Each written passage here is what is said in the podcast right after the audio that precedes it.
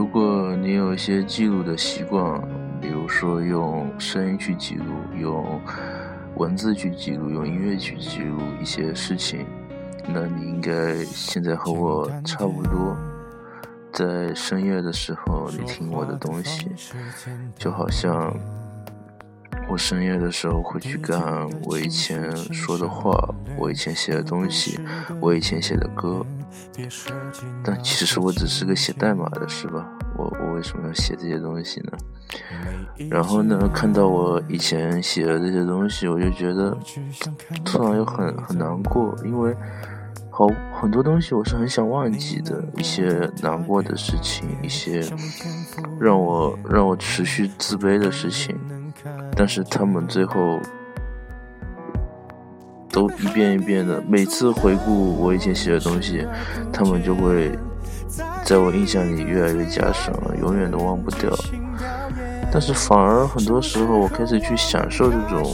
这种忧伤，我也不知道为什么，这就是贱嘛。因为我发现很多时候，创作的动力都是因为这些消极的情绪，才让我去有一些宣泄的欲望。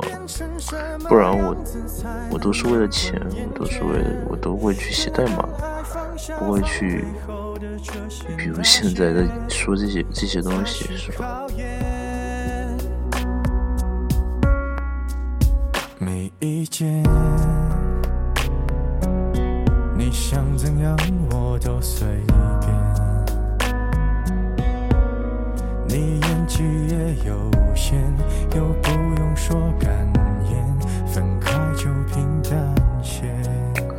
最近我有两个朋友分手，他们一个在欧洲，一个在中国。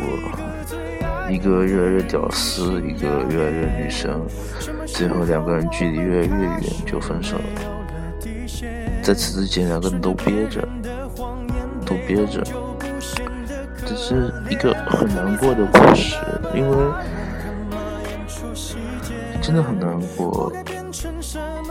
你你想想，很多时候，我我记得有一句话这样说的，他说两个人相爱。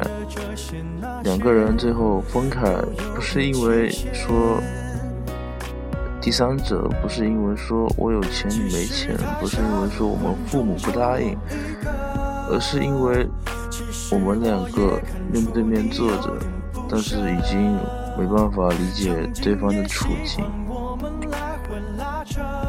这东西确实是讲不清楚的东西。我也不知道我在看着 L，我还会不会爱上他，或者在看着 W 会不会爱爱上爱着他，还是我只是纯粹的想想睡他们？不知道，不知道，我我已经放弃了这些这些人。随着年纪越来越大，我也开始在想自己未来要怎么办。我以后不一定会，肯定不会是穷人，是吧？我我还是有一定基础的人，但是我发现我的感情越来越越来越稀少，越来越薄，我很难再去爱上一个人，爱得像青春期那样。而事实上，我还在青春期，是吧？我不想变得成熟，因为成熟的人都一个样。